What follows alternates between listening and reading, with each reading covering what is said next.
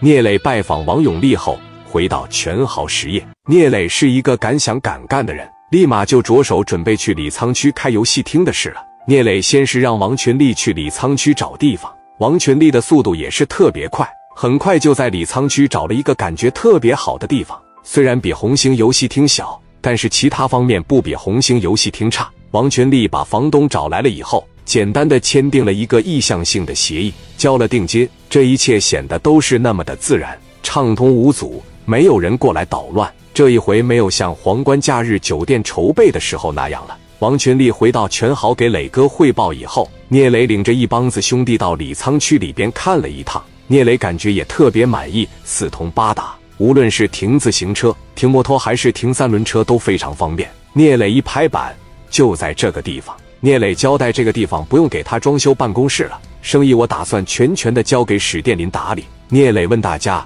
有没有什么意见，没有任何人提出意见。史殿林带着兄弟过来投奔聂磊。到了今天，聂磊送他个礼物，让兄弟在这看看场子，经营经营，给点股份，这也算是对兄弟有了一个交代。聂磊知道混社会，领着一帮兄弟挣完钱就得给兄弟们分，想独吞也就没兄弟捧了。也不会有现在的聂磊。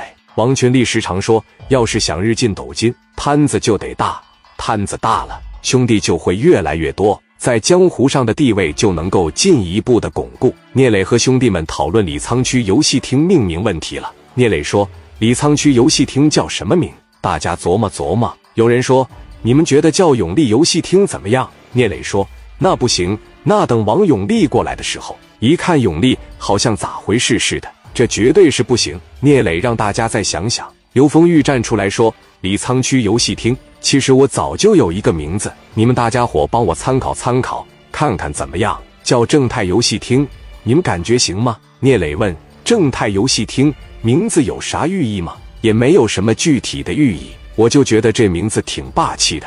刘丰玉说：“将来咱们再做别的生意，正谐音镇代表着威震四方，代表着咱们的霸道。”代表着咱们在江湖上的地位，泰就是欣欣向荣的意思，寓意财源广进。风玉这么一说，兄弟们，正泰这个名字还挺好听，是吧？反正我觉得行。聂磊说：“群力，你觉得怎么样？”王群力说：“我觉得风玉说的不错。”聂磊说：“那咱就叫正泰游戏厅呗。”正泰游戏厅名字确定了，第二天就开始打电话订门头招牌了。正泰游戏厅装修在紧张的进行。聂磊和一帮兄弟在全豪实业策划讨论正泰游戏厅的开业、经营和管理模式。当时的想法是一天只要能卖六千块钱，史殿林领着一帮兄弟，在这一年一百来万也能吃得五饱六足，每年还能再往公司里面交几十万，也是个好买卖。